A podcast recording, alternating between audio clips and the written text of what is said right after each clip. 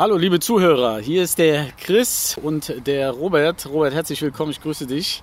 Äh, heute zu unserer ersten äh, Podcast-Folge.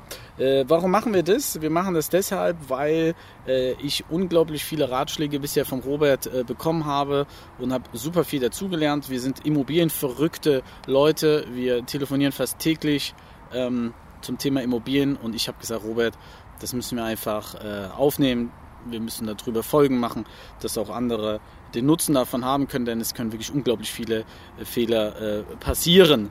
Ähm, dann ist es beim Robert so, der sieht die Dinge in, in Zukunft für die Immobilienbereiche etwas kritisch, ähm, nicht so wie viele Coaches da draußen. Und äh, das, das sind einfach Dinge, die müsst ihr einfach auch mal gehört haben, bevor es für euch zu spät ist. Ähm, Robert, wir möchten auch direkt einsteigen und das soll auch der Podcast sein, kein großes Hin und Her. Ähm, wir wollen direkt reingehen. Du hast fast alle deine Immobilien verkauft. Ja? Du hast eine unglaublich langjährige Erfahrung im Immobilienbereich. Ähm, ich werde dich dazu ein bisschen befragen, aber das allererste, warum hast du deine Immobilien verkauft? Momentan ist, hallo Leute erstmal, warum habe ich verkauft? Also für mich ist die Tendenz, dass es keine Zeit ist, momentan Immobilien in diesem klassischen Buy and Hold zu besitzen. Ähm, die Regulatorik wird immer stärker, wird immer mehr eingreifen und ähm, der Hauptgrund ist, ich habe ja die Nullerjahre und die 90er Jahre miterlebt. Also ich habe schon ein paar dieser berühmten Schweinezyklen gesehen, nicht nur dieses nach oben gehen, Preis, Immobilienpreise steigen, Zinsen sinken. Ich habe also eine gegenteilige Zeit mal miterlebt. Preise sinken, Zinsen steigen. Und ähm, dann habe ich live miterlebt, aus verschiedensten Situationen heraus, äh, was passiert, wenn Immobilieninvestments nicht mehr so laufen, wie es ursprünglich geplant war. Und ähm, das ist so für mich der eigentlich so der Hauptgrund. Ich gehe davon aus, dass in zwei, drei Jahren ähm, äh, das in die Gegenrichtung schlägt und dann muss ich jetzt schon das Sitzfleisch mir angewöhnen, um wieder auf den harten Bänken im Amtsgericht zu sitzen, um dann wieder für einen schmalen Taler, und da meine ich wirklich schmalen Taler, also da rede ich dann von 20, 30 Prozent von dem, was jetzt gezahlt wird, die Immobilien dann einsammeln kann. Aber du hast ja jetzt nicht vor kurzem angefangen, als der Hype äh, für die Gesprächsthemen, ich verfolge es ja auch, ähm, beginnt ja erst seit acht Wochen, zwölf Wochen, wo es wirklich um die politischen Dinge geht, seitdem die Grünen ihr Wahlprogramm auch veröffentlicht haben.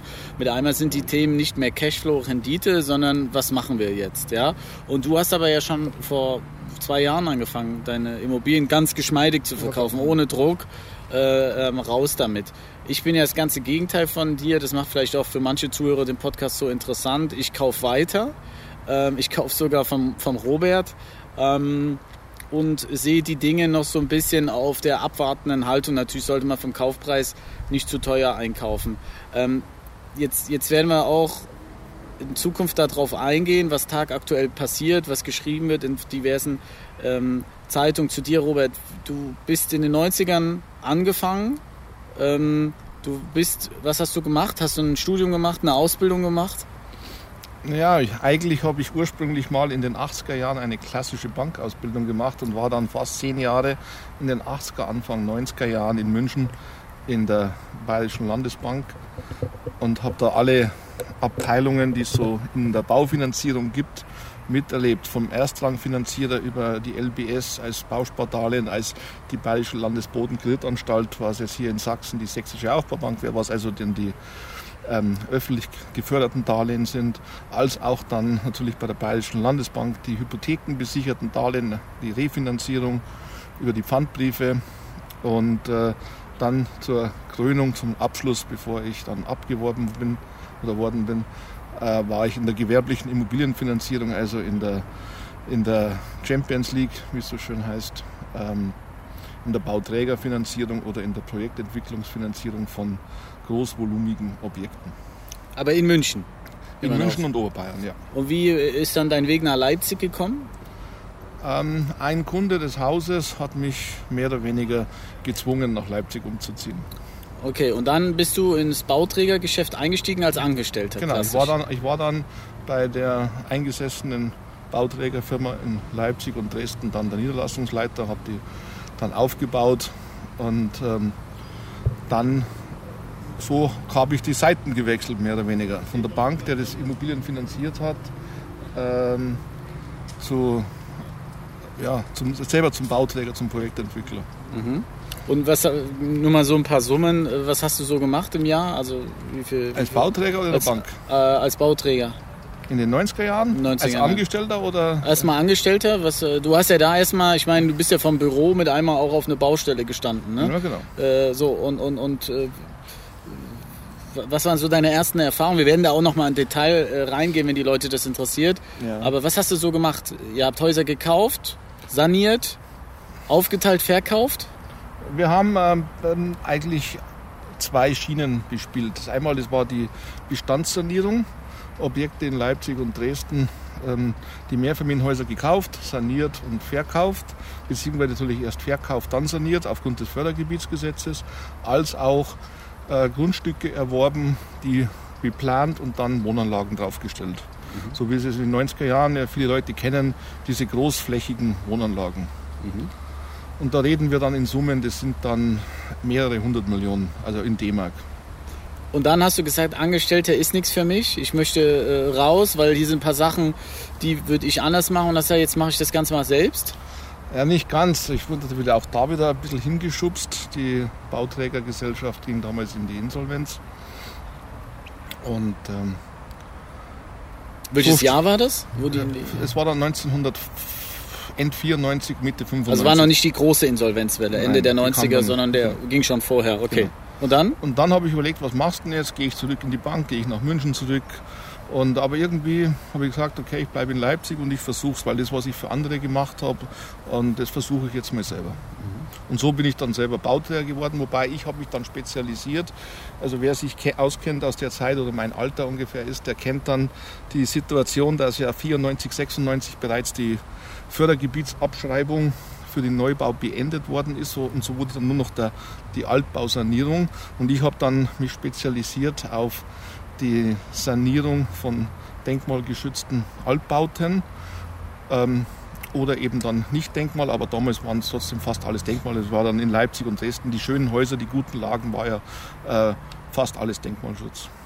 Und als GmbH? Also hast eine GmbH, GmbH, gegründet und äh, das Ding hochgewuppt, ja? So, und das lief auch sehr, sehr erfolgreich, Ja, wie in so einem schönen Film, ja, im Saus und Braus. ja. Und dann kam die Wand, die man nicht gesehen hat oder viel. Also, weil ich kenne ja einige, äh, ja, irgendwie ist ja fast jeder pleite gegangen Ende der 90er. Auch du? 98, ich auch. Ja, ja. ich war 99 als einer der ersten.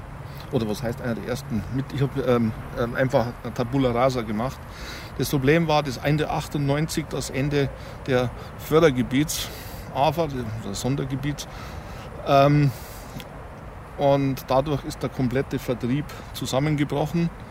Und äh, wir standen in Leipzig vor dem Problem, wir hatten plötzlich 100.000 leerstehende Wohnungen in Leipzig. Wir hatten extreme Abwanderung. Leipzig hatte zu der Zeit im Tiefpunkt 432.000 Einwohner und 100.000 leerstehende Wohnungen, damit man so ein Gefühl kriegt, von was wir reden. Kaltmiete. Kaltmiete war damals ähm, top saniert, Erstbezug 9 D-Mark dann zum Schluss noch 8 D-Mark. Halbes Jahr mietfrei, Umzugskosten erstattet, Einbauküche. Einbau, Einbauküche, Bad dann mit Whirlpool eingebaut, dann keine Kaution sowieso keine.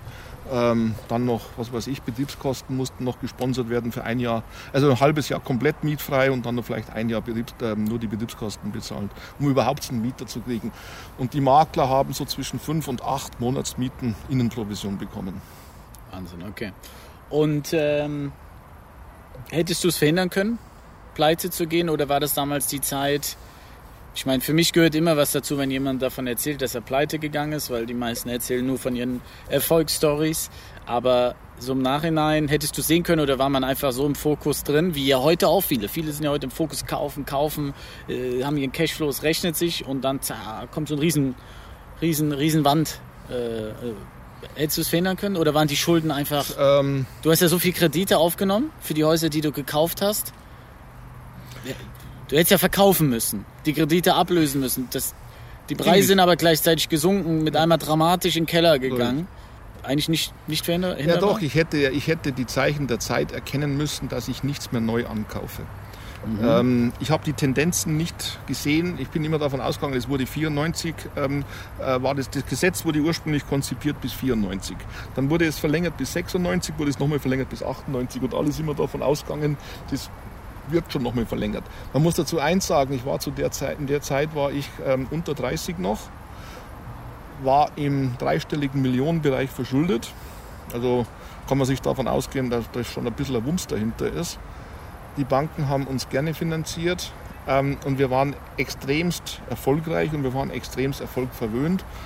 Und ähm, wenn ich keine Champagnerpartys gefeiert hätte, wenn ich nicht ständig unterwegs gewesen wäre und hätte mich vielleicht dann mehr auf das Tagesgeschäft konzentriert oder auf die Stimmungen außerhalb, wenn man dann in so einer Dunstglocke ist, genau das, was du meinst, mit diesem Tunnel, so waren wir dann auch, nur dass wir halt das ein bisschen exzessiver gelebt haben. Ähm, hätte man es mitkriegen müssen und dann hätte ich nichts mehr kaufen dürfen. Keine Neuengagements. Also jetzt bist du ja ein paar Jahre älter. Heute befasst du dich ja unglaublich viel mit äh, Zeitungen, Literatur. Du liest zwei bis drei Stunden am Tag ungefähr Zeitungen. Ja, mindestens. Ja, also beschäftigst dich ja unglaublich mit Stimmungsbildern. Hast mir ja schon vor, seitdem wir uns kennen, seit März letzten Jahres, schon immer wieder gesagt, äh, da kommt was. Ähm, das hattest du damals nicht. Morgens aufstehen, direkt Vollgas, abends kurz ins Bett genau. und nächsten Tag ging es los. Die Zeiten sind jetzt andere und deshalb hast du für dich entschieden, ich muss hier reagieren äh, mit diesen ganzen Bestandshaltungen. Das bringt nichts. Ja? Genau. Okay, also Leute, wir werden hier vielleicht noch mal tiefer gehen in die, in die Geschichte vom, vom Robert. Die ist sehr, sehr interessant, hat ständige Wendungen. Ähm, ich möchte das jetzt auch nicht zu lange ausufern lassen, weil da kommt noch diese Riesengeschichte äh, äh, mit den Zwangsversteigerungen. Vielleicht können wir da auch mal Preise dann später nennen zu einer anderen Folge, für was der Robert eingekauft hat. Das ist absoluter Wahnsinn. Wer ein bisschen den Leipziger Markt äh, sich damit beschäftigt, sieht, was hier die letzten Jahre passiert ist. Ich war gerade beim Notar, selbst der Notar oder die Notarin sagte mir, dass es für einen Notar eine schwere Zeit war, weil es gab keine Kaufbeurkundungen mehr der, nach der Krisenzeit, weil alles in, nur noch über Zwangsversteigerung ging. In der Zeit zwischen 2002 und 2009 waren 75 Prozent des gesamten Umsatzes im Grundstücksmarkt Leipzig und Dresden oder ganz Ostdeutschland Zwangsversteigerung. Die Notare haben nichts mehr beurkundet. Die Makler, nichts verdient. Nichts verdient, null. Ja. Statt Porsche, ein, Golf. Ja, ja, ja oder. Fahrrad. Ja. oder Fahrrad, okay. Golf 1 äh, okay. gebraucht, Golf Diesel 1. Ja. Nein, oder eben das Einzige war, was die Notare beurkundet haben, waren die Grundschulden. Mhm aber keine Kaufverträge. Ja, und da sieht man mal, was für eine, für eine spektakuläre Wendung das Ganze hat. Ja? So, ich würde sagen, Robert, äh, vielen Dank äh, schon mal für, den, für die 10%, die du uns gegeben hast. Ähm, ich traue mich da gar nicht so richtig, mich da äh, vorzustellen, ähm, aber ich mache es mal ganz kurz, äh, dass die Leute wissen, äh, wer hier auch die ganze Sache mit moderiert. Ähm, bei mir ist so, ich habe ganz anders angefangen als alle anderen. Ich habe vor elf Jahren ein, ein Eigentum gekauft in Köln weil das für mich immer wichtig war, erstmal was Eigenes zu haben. Ich weiß, heutzutage, die Leute sagen, kauf nichts Eigenes, ja, weil das ist verbranntes Geld. Ähm, ähm, das sind liquide Mittel, die du dir nimmst. Habe aber auch Glück gehabt, dass da eine enorme Wertsteigerung drin war in den letzten zehn Jahren in Köln. Konnte das Haus dann äh, neu beleihen, neu einwerten lassen und konnte mit dem Geld dann erstmal ein paar Wohnungen lastenfrei kaufen. Ähm, und die ich mittlerweile auch wieder nachbeliehen habe. Ja, und so ist der ganze, das ganze Schneeballding äh, nach oben gegangen und habe jetzt äh, Immobilien im mittleren zweistelligen äh, Bereich.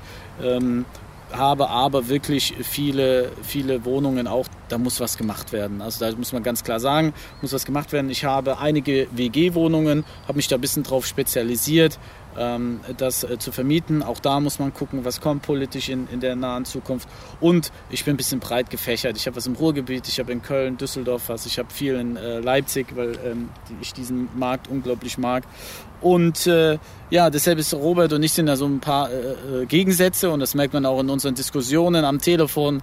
Da reiben wir uns auch äh, gerne dran mal auf, weil äh, er da natürlich eine ganz andere Meinung hat. Und ich schätze das total, dass man nicht immer nur alle sind an der gleichen Meinung. Das ist mir auf den Stammtischen leider aufgefallen. Ähm, da zählte nur, wie viele Einheiten hast du, wie viel Cashflow hast du. Ich finde, das ist totaler Quatsch, wenn einer 50 Einheiten in Chemnitz hat und, und einer hat nur 10 Einheiten in Köln. Das kann man meines Erachtens überhaupt nicht vergleichen. Deshalb vergesst das auch mit diesen äh, Einheitenanzahlen, sondern es kommt darauf an, was hat der, wo hat er das und vor allem, wie viele Schulden hat er noch auf diese Wohnung. Das ganz kurz zu mir. Äh, ich bedanke mich fürs Zuhören und wir hören uns in der nächsten Folge. Vielen Dank, Robert. Bis dahin.